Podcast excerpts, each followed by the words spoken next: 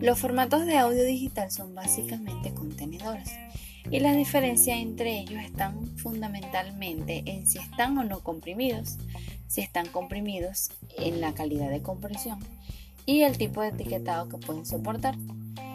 MP3 es el más conocido y más utilizado, pero también existen otros tipos de formatos tales como WAV, AIFF, WMA, OGG, OPUS, FLAC, ALAC.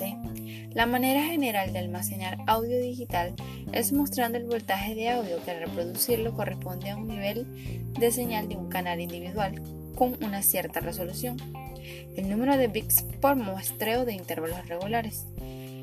Estos datos pueden ser almacenados sin comprimir o comprimidos para reducir el tamaño del formato.